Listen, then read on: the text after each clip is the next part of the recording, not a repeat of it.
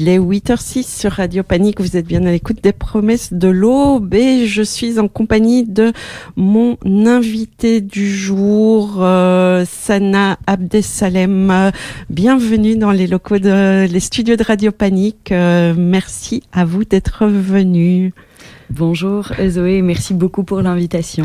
Et donc euh, Sana, si je vous ai invité aujourd'hui, c'est pour nous parler euh, ben, de l'action qui aura lieu ce lundi prochain, euh, dix ans après le la tragédie du euh, Rana Plaza.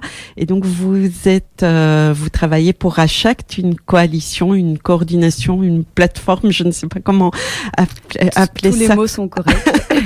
Euh, qui est active depuis un certain nombre d'années justement pour euh, promouvoir et défendre le travail décent euh, ici, mais surtout ailleurs. Et donc euh, c'était euh, tout naturellement que que, que c'est que je vous inviterai pour parler de ce, cette commémoration.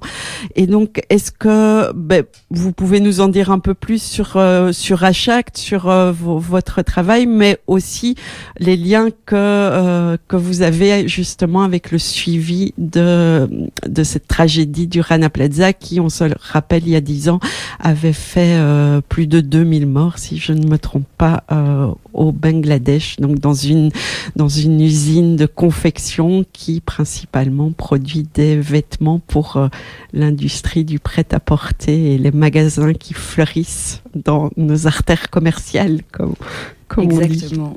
Oui, ben merci beaucoup pour cette, euh, cette introduction. Euh, pour, euh, alors pour commencer sur ce- cette, euh, cette date de commémoration, euh, le 24 avril 2013, donc il y a bientôt 10 ans tout pile, euh, effectivement un immeuble s'est effondré. C'est le, le Rana Plaza. C'était un immeuble de 8 étages euh, qui abritait ben, plusieurs, euh, plusieurs choses, des, des magasins, une banque et cinq ateliers de confection euh, textile, dans lesquels ben, plusieurs milliers de, de personnes, des, des travailleurs, travailleuses, des couturières principalement, des femmes, ben, produisaient des vêtements pour, comme vous le disiez, les, des plus grandes enseignes euh, de, nos rues euh, commerçantes, des enseignes de fast fashion et autres. Euh, cet immeuble, il était fissuré. et il s'est effondré ce jour-là et il a effectivement causé la mort de 1138 personnes. Il en a blessé plus de 2000. Euh, et ben, peut-être, enfin, le, le- alors c'est, la catastrophe la plus tragique que l'industrie textile ait, connue. C'est aussi euh, une catastrophe qui très tristement euh, symbolise toute une série de, violations des droits de travailleurs et travailleuses dans l'industrie textile, d'une part, mais qu'on peut retrouver euh, dans les chaînes de valeur mondialisées. Donc, voilà, toutes ces entreprises qui reposent sur un système qui leur permet euh, d'exploiter aujourd'hui des travailleurs et travailleuses dans leur filière sous-traitante. Euh, donc c'est le cas de l'industrie textile. L'industrie textile aujourd'hui euh, et depuis plus ou moins les, années 70, euh, mais plus aucune de ces marques et enseignes qui, produisent dans nos rues, enfin qui, qui commercialisent des vêtements et qui les vendent dans nos rues commerçantes ou en ligne, ne produit elle-même ces, marchandises, mais elles les font produire et généralement pour les faire produire, elles vont aller chercher ben, le un rendement le plus grand et donc euh, aller délocaliser ces productions dans des pays à faible coût de production, à, faible coût de main-d'œuvre, euh, où des, euh, les, les minima de protection sociale ne sont pas rencontrés. Et elles vont pouvoir le faire en toute impunité, puisque aujourd'hui, sur le plan légal, elles ne vont pas être tenues responsables de ce qui se passe dans leur filière de, sous-traitance. Et donc voilà, ce- cette, euh, l'é- l'événement tragique du Rana Plaza, il incarne toute une série de choses et il, il nous permet aujourd'hui de, euh, de revendiquer toute une série de, de choses. Et donc avec euh, Achact, euh, on est effectivement une coalition, une coalition d'organisations euh, diverses, d'organisations syndicales, d'organisations de défense des droits des consommateurs et consommatrices. Et d'ONG. Euh, et on a euh, au cœur de notre mission ben, le, le, fait de faire écho aux luttes de travailleurs et travailleuses euh, de l'industrie textile et ben, promouvoir leurs droits et d'une certaine manière ben, exercer une pression sur à la fois les entreprises et nos décideurs et décideuses politiques. Mm.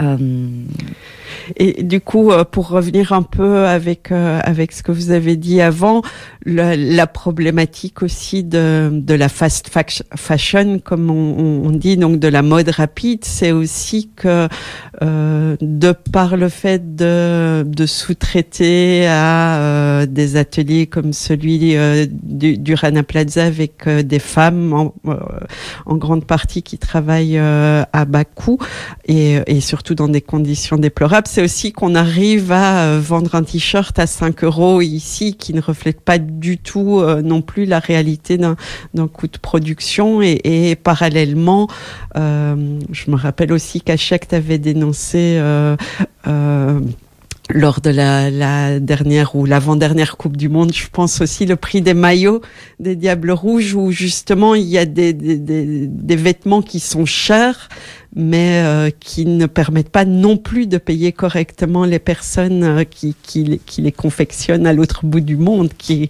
qui restent euh, dans des conditions déplorables. Et donc, ça, c'est un travail que vous faites aussi bien avant le, le la, la, la, tragédie du Rana Plaza. Vous aviez déjà commencé avant à, à vous coaliser, justement, à vous coordonner avec les syndicats ici, mais aussi les syndicats dans le sud pour euh, promouvoir un travail décent. Exactement, oui. ouais. Tout à fait. On est partie prenante d'un réseau international qui s'appelle la, la, Clean Clothes Campaign euh, et qui met donc en, en lien euh, des organisations syndicales ou des organisations de défense euh, de droits de travailleurs et travailleuses euh, dans des pays de production textile euh, et, et, toute une série d'organisations pour ben, justement faire écho à ces luttes qui qui prennent place euh, en, premier lieu dans les usines de confection, puisqu'il faut, il faut le savoir. Donc, enfin, nous, on travaille précisément sur l'étape de, euh, de couture du vêtement.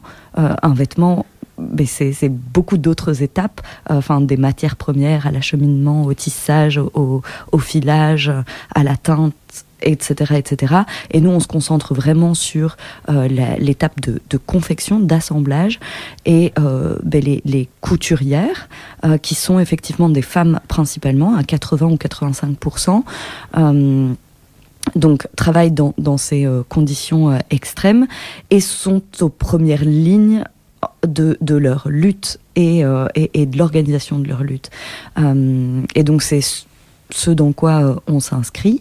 Il euh, y, a, toute une, série de de thèmes sur lesquels euh, on, milite et effectivement depuis bah, bien avant l'effondrement du, Rana Plaza, le, les enjeux de santé et de sécurité dans les usines de, de confection, bah, comme comme l'a montré l'extrême vétusté de, du Rana Plaza au, point de s'effondrer sur des milliers de personnes, euh, mais aussi les enjeux de, salaire, euh, où on va prôner, nous, un, salaire vital euh, qui soit un salaire suffisant pour que les personnes puissent vivre dignement, avec enfin, la différence des marques et enseignes de, de l'habillement qui vont inscrire dans leur code de conduite ben, le fait de respecter les normes de, de salaire minimum en vigueur dans les pays, mais qui sont très en deçà de ce que, enfin, de ce que les couturières devraient pouvoir gagner pour vivre dignement. L'exemple au Bangladesh, qui est un exemple aujourd'hui, puisque du coup on se pose un peu la question de savoir, ok,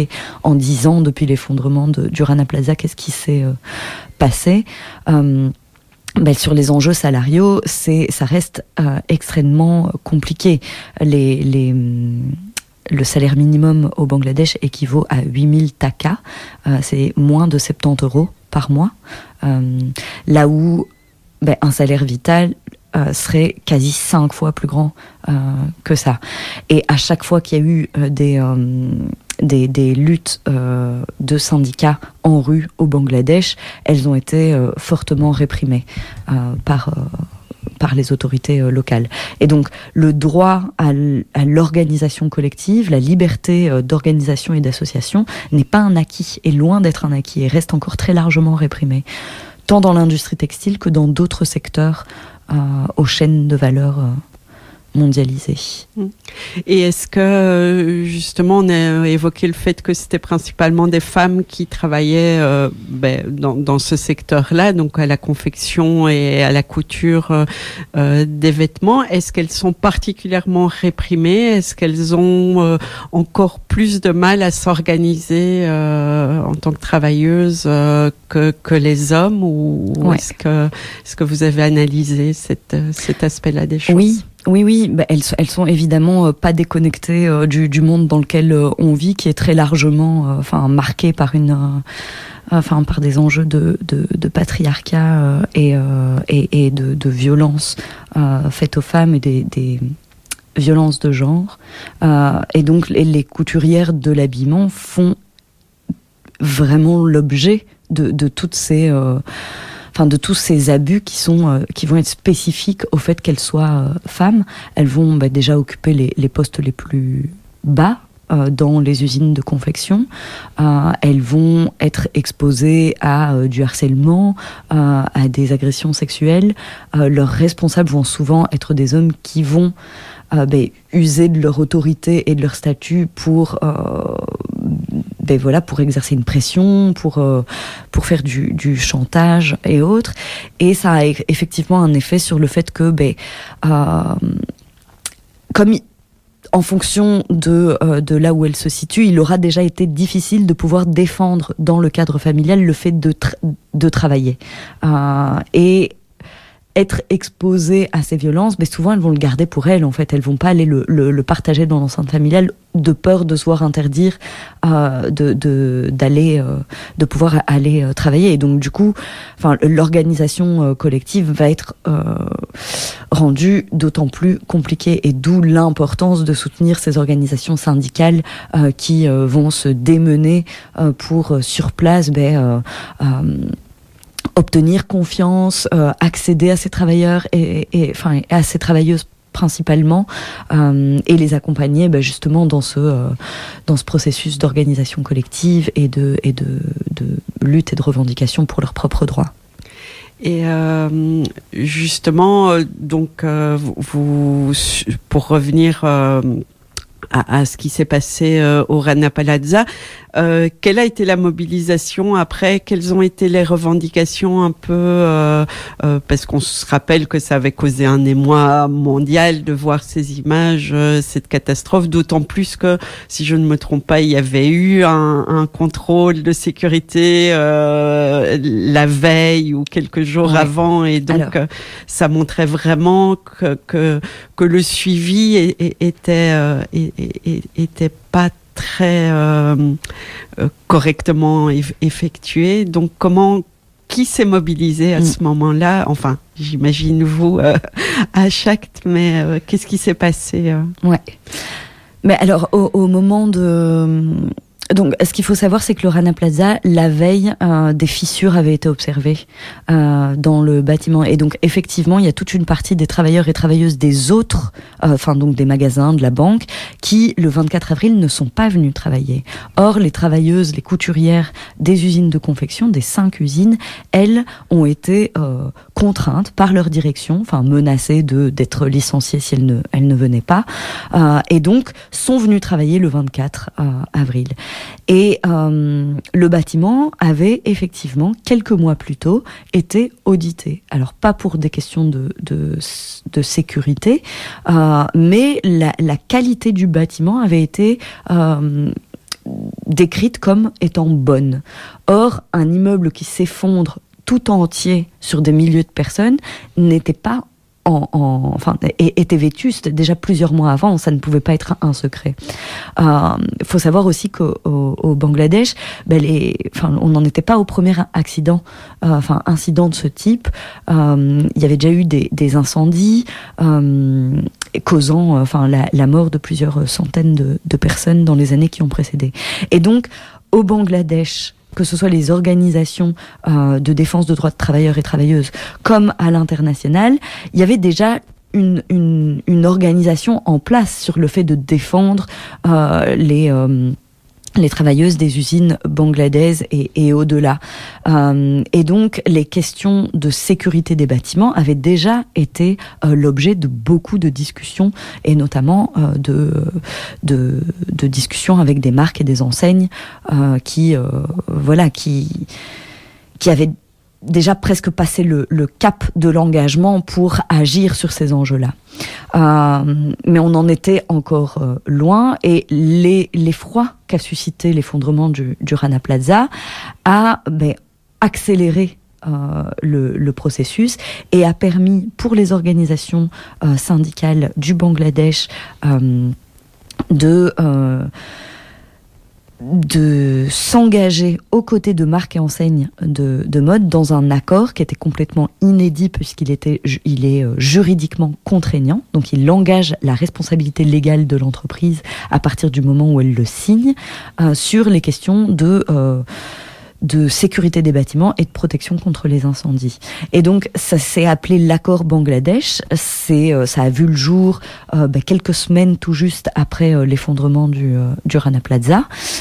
et cet accord, il a été signé par près de 200 enseignes, parmi lesquelles ben, on retrouve les grandes enseignes de, de fast fashion, et a permis ben, de développer tout un programme d'inspection avec un organe d'inspection indépendant, avec un programme de formation pour les travailleurs et travailleuses. Euh, il a permis de couvrir 1600 euh, usines euh, au Bangladesh et plus de 2 millions de travailleurs et travailleuses. Il faut savoir qu'au Bangladesh, on estime le nombre de travailleurs et travailleuses de de la production textile à 4 millions de personnes. Donc déjà au moins la moitié ont été couvertes par ce programme de sécurité. C'est une avancée majeure, c'est une avancée complètement inédite qui continue d'exister aujourd'hui. Le, cet accord-ci porte un nom différent, mais ça continue d'exister. Euh, mais ce qu'on ce qu'on observe, c'est qu'à chaque étape, euh, il a fallu le défendre. Il a fallu le défendre depuis le Bangladesh, depuis ben, tous les pays euh, enfin, mobilisés, et la Belgique en fait, en fait partie au travers des, plateformes Achact et notre homologue néerlandophone. De, mobilisation, de campagne, d'efforts de pression pour que les marques continuent de sentir la pression au fur et à mesure de l'éloignement dans le temps de cette catastrophe, puisque plus on s'éloigne, plus les images, euh, enfin, il, faut les, rappeler euh, pour que pour qu'on ne les oublie pas.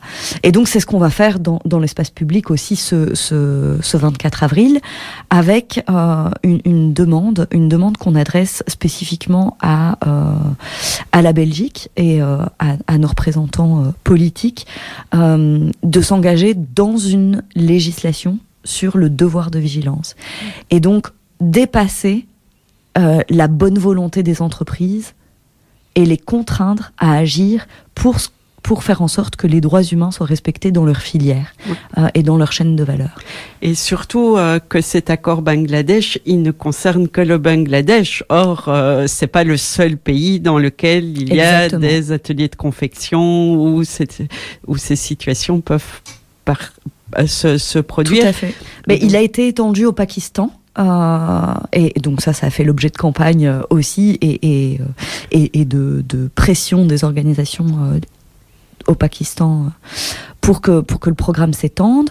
Euh, et donc là, il est en vigueur depuis fin 2022 euh, en, au Pakistan et au Bangladesh.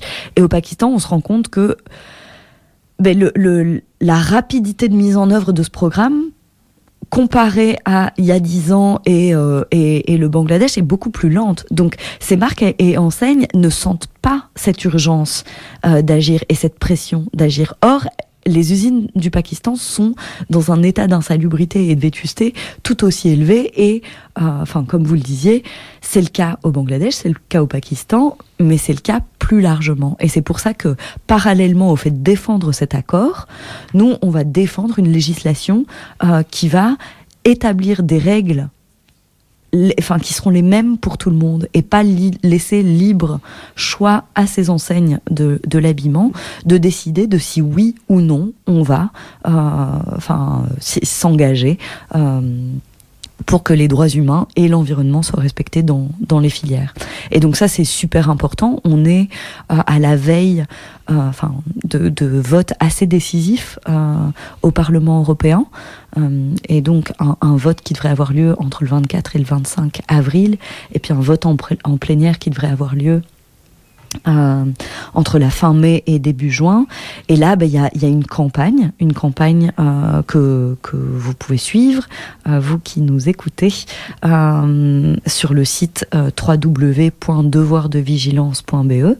Il y a une, une invitation à interpeller des eurodéputés pour qu'ils fassent ben, le, le, bon choix et se positionnent de la manière la plus ambitieuse et et, forte sur les enjeux de devoir de vigilance. Euh, et donc nous, on se joint bien évidemment à, cet appel et euh, les commémorations des 10 ans du Rana Plaza seront euh, aussi l'occasion de rappeler ces enjeux-ci Et du coup, cette loi sur le devoir de vigilance, euh, vous avez évoqué le fait de faire pression sur la Belgique. À quel endroit ça se situe? Parce qu'on on imagine que c'est compliqué de faire, euh, faire voter des lois qui soient contraignantes à un niveau mondial aussi.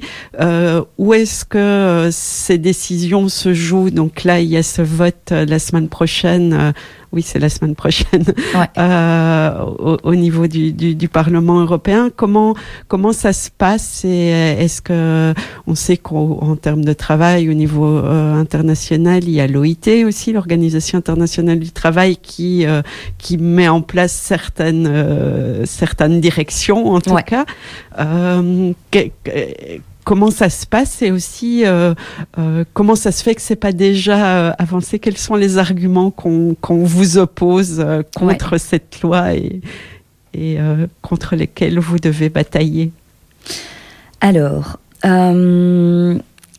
eh bien, merci, parce que du coup, ça, ça va me permettre d'essayer de, de, de, de, préciser un peu les, les choses. Euh, donc, c'est pas un débat nouveau du tout. C'est un débat euh, qui existe depuis euh, enfin, plusieurs euh, décennies. Euh, et effectivement, il n'y a pas rien aujourd'hui. Il existe des principes directeurs qui établissent des standards internationaux.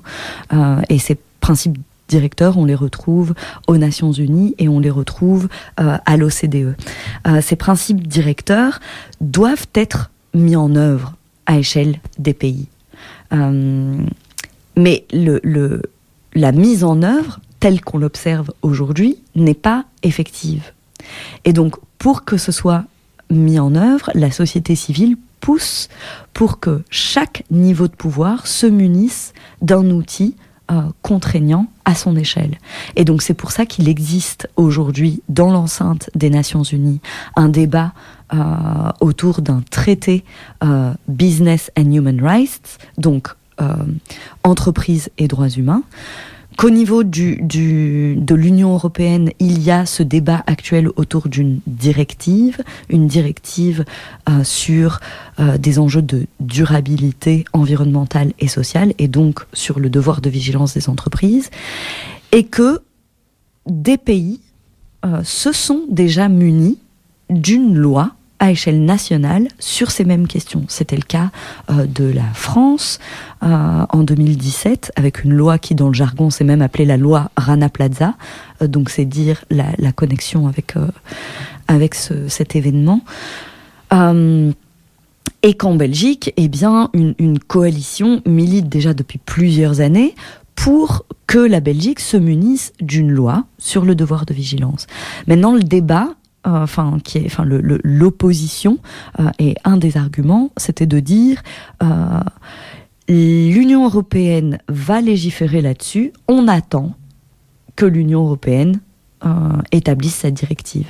Ce qui pour nous n'est absolument pas euh, acceptable. On, sait euh, que le processus d'une directive est très long, qu'une fois que la directive sera euh, voter euh, au niveau de l'Union européenne, eh ben ça va, ça va, ça peut prendre encore plusieurs années. Euh, je, pense que la limite est à deux, mais donc ça peut prendre encore deux ans pour que les États l'implémentent à, à, échelle nationale.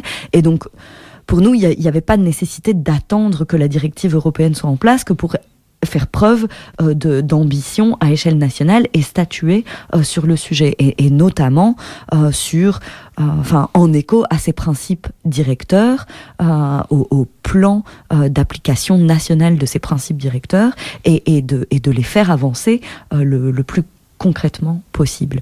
Maintenant, voilà, on est euh, à, l'aube de dates euh, assez euh, cruciales au niveau européen. Et ben, ce qui va se passer, c'est que il y a d'abord une commission qui va voter en, ici fin avril, et puis euh, en, en, plénière, euh, ce sera euh, voté euh, fin mai, début juin, comme je le disais, et puis ensuite va s'engager un dialogue euh, tripartite entre euh, ben, le Parlement européen, la Commission et le Conseil européen. Mais donc pour nous, ce qui est super important à ce stade, c'est que cette discussion s'établisse à tous les niveaux et à tous les niveaux de pouvoir. et que de toute manière, c'est à échelle des États de mettre en œuvre et de déployer euh, le, devoir de vigilance, les, obligations euh, légales telles qu'elles seront votées à d'autres niveaux, et donc que la Belgique ne traîne pas à se munir d'un outil à, au niveau national aussi. Et qu'est-ce que ça impliquerait euh, euh, concrètement justement pour euh, des, entreprises Ici, on a fort évoqué plutôt les conditions de travail qui, sont celles des travailleurs dans, les pays comme le Bangladesh ou d'autres dans les dans les pays du Sud. Mais euh, est-ce qu'il y a d'autres conditions aussi? Est-ce que cette loi de vigilance englobe euh, les questions environnementales, par exemple, les questions euh, qui sont liées justement aux externalités qu'on dit qui peuvent être. Ouais, le, principe du devoir de, vigilance, c'est vraiment de prévenir et de remédier euh, aux, aux, violations dans les chaînes de valeur mondialisées. Et donc là-dedans vont se retrouver tant les, les, conditions de travail que les enjeux environnementaux. Et donc ce texte, il devrait avoir euh, vocation à pouvoir euh, assurer le fait que les entreprises soient contraintes de prévenir et de remédier aux violations dans leur chaîne de valeur. Maintenant, voilà, dans le, dans le détail euh, du texte, euh, pour nous, il, il, il, y a des comment des, des garde-fous euh, nécessaires qu'on estime trop faibles dans le texte de directive actuel que je dois que je ne connais pas par cœur, je dois le dire. Donc je pourrais pas, pas répondre à toutes les questions, mais en tout cas dans les dans les enjeux des ouais, amener pour le moment euh, le fait que ça puisse concerner toutes les entreprises et non pas une infime partie ou les plus grosses euh, est largement euh, débattue. Et nous on défend vraiment le fait que ça puisse ben, s'adresser à toutes les entreprises qu'on n'évolue pas à plusieurs vitesses qu'on n'oublie pas les travailleurs et travailleuses des filières euh, bah, des PME, des plus petites entreprises, euh, avec évidemment des critères de, de, proportionnalité de la mise en œuvre, etc., etc. Mais en tout cas que ça concerne bien tout le monde euh, et que ça concerne également ben, l'entièreté de la, de la chaîne de valeur. Et alors on va mettre l'accent particulièrement sur le fait de garantir le recours à, la justice pour les victimes. Et ça, l'exemple du Rana Plaza euh, montre euh, à quel point c'est nécessaire. Il y a 32 marques et enseignes, mais peut-être que je l'ai dit déjà, mais qui ont été reliées au Rana Plaza. Aucune de ces enseignes n'a été engagée juridiquement pour euh, l'effondrement de cet immeuble. Et donc, c'est vraiment le fait de d'assurer ce recours à la justice possible pour des victimes et de le faciliter le plus possible. On sait que recourir à la justice, ça, voilà, ça, implique toute une série de contraintes possibles, euh, financières et autres. Euh, pour les victimes. Et donc là, c'est vraiment l'idée de faciliter et donc cet il... accès à la justice. Là-bas aussi, donc à la justice au Bangladesh, euh, au Pérou, euh, en Équateur. Euh, Mais que, que ces victimes du bout des filières puissent se retourner contre une entreprise dont le siège social euh, est situé euh, ailleurs. Enfin, mm-hmm. une entreprise qui est basée en Allemagne, en Belgique, euh, en, en, Suède, doit pouvoir être tenue responsable de violations qui se produisent, oui, que ce soit enfin, en Équateur ou, ou au Vietnam. Mm.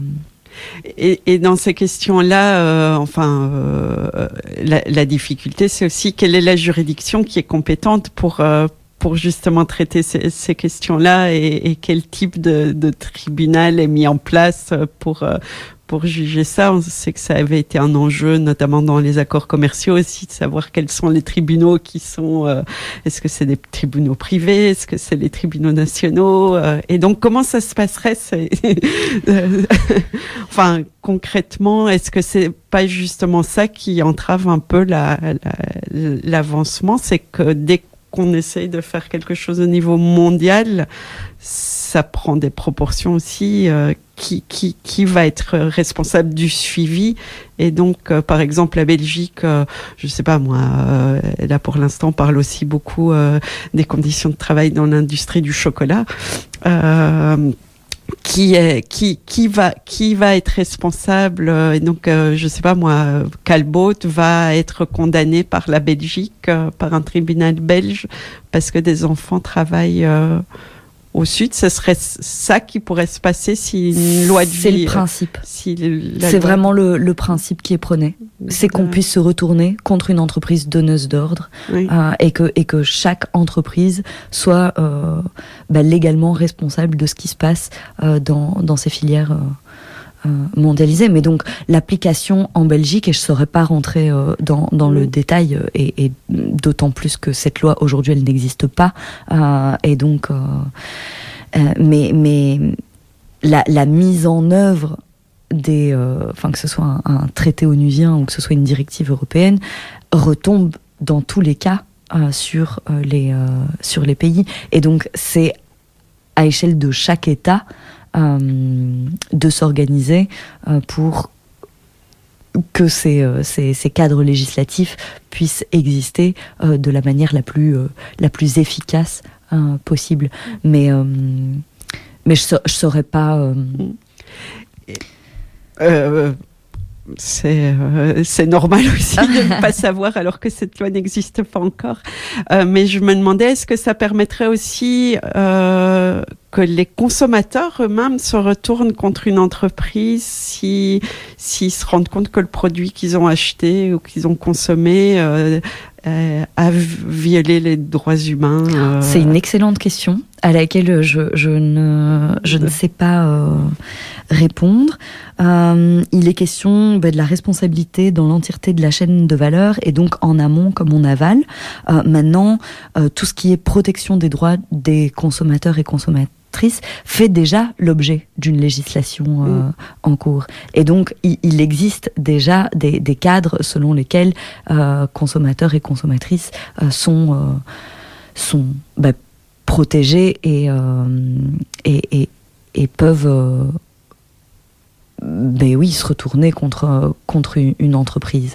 Euh, c'est voilà, un cas que je maîtrise moins. Maintenant, pour enfin pour ce que le, devoir de vigilance permettrait aux consommateurs et aux consommatrices par rapport aux vêtements qu'ils, enfin aux vêtements et autres produits manufacturés qu'ils consommeraient, euh, c'est une assurance en fait que les droits humains et droits environnementaux sont euh, bien pris en compte par l'entreprise. Parce qu'aujourd'hui toutes ces considérations reposent sur des labels, des codes de conduite. Chaque entreprise finalement s'auto-régule, donc gère euh, par elle-même euh, les, les, règles selon lesquelles euh, elle, elle, est contrôlée. Et pour les consommatrices et les consommateurs, c'est extrêmement compliqué de s'y retrouver dans tout ça. Et en matière de transparence, ce qui pour nous est un enjeu euh, assez euh, conséquent.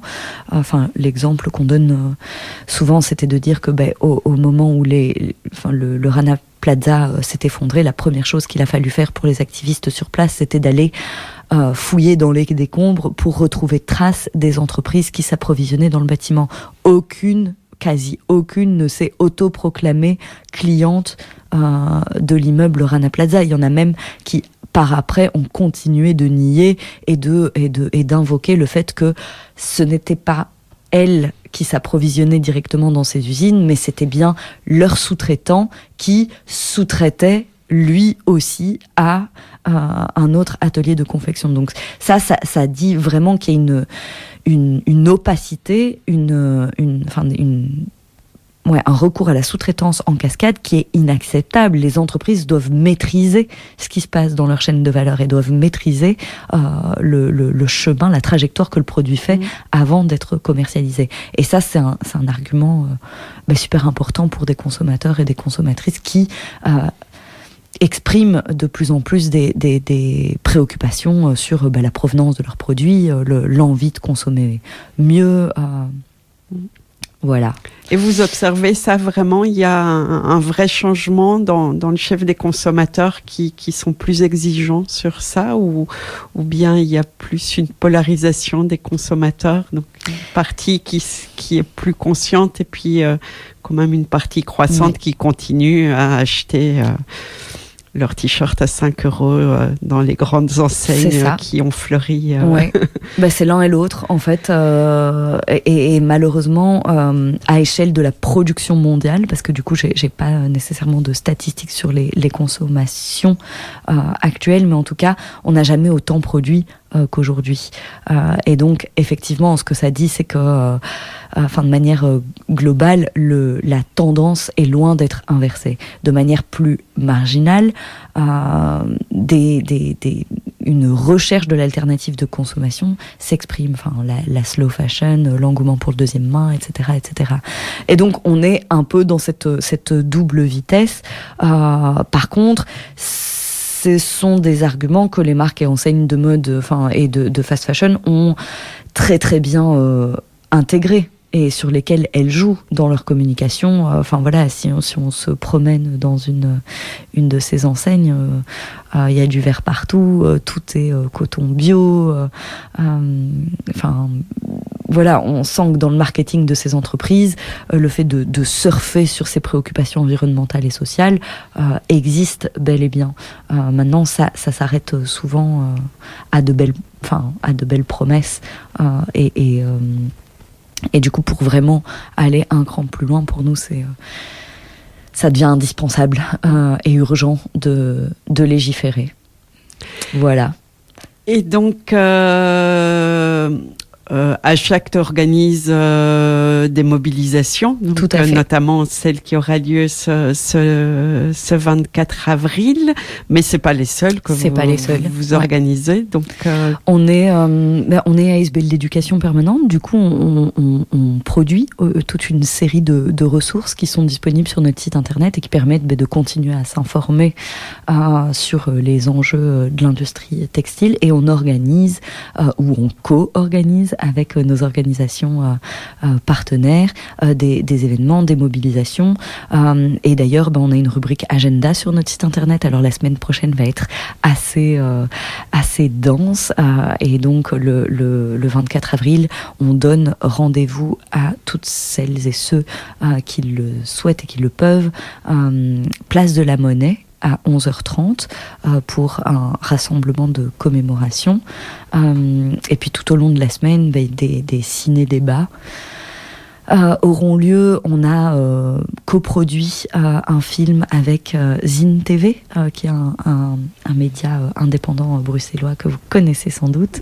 Un, un, film qui parle de des enjeux de la confection en Angleterre et donc pas si loin euh, de, de, chez nous. Euh, et au Royaume-Uni, voilà, il y a une ville qui s'appelle Leicester, euh, où environ 10 000 travailleuses et travailleurs produisent des vêtements pour des enseignes de, de fast fashion qui vendent en ligne exclusivement des enseignes britanniques. Et donc voilà, on a ce, ce film avec lequel on, on, tourne beaucoup. On a quelques rendez-vous euh, la, la, semaine prochaine, euh, notamment.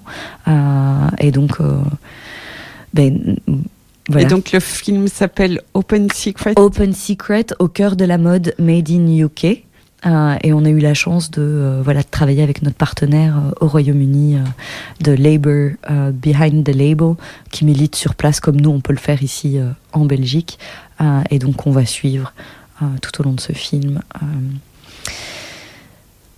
Et donc ma lundi 11h30. Lundi 11h30, place de la Monnaie.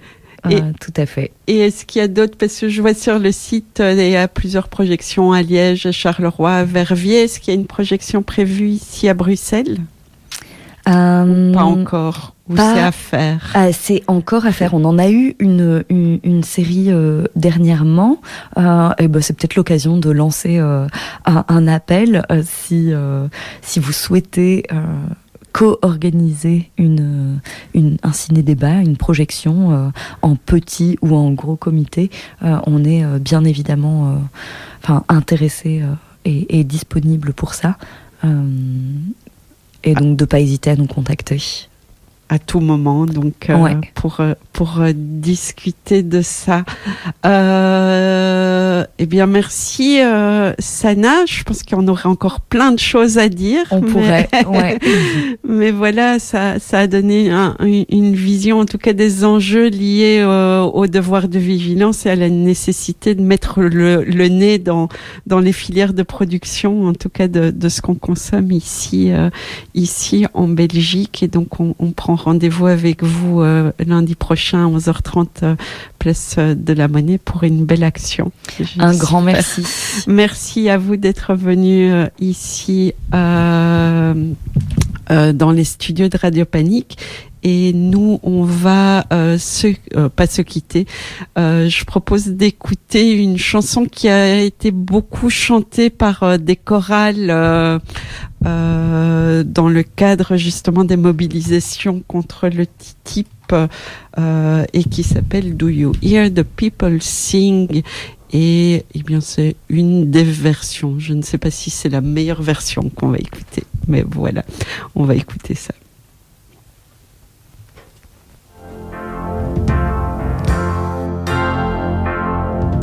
You hear the people sing, singing the song of angry men. It is the music of a people who will not be slaves again. When the beating of your heart echoes the beating of the drums, there is a life about to start when tomorrow comes. Will you join in a crusade? Who will be strong and stand with me? Beyond the barricade, is there a world you long to see? Then join in the fight that will give you the right to be free. Do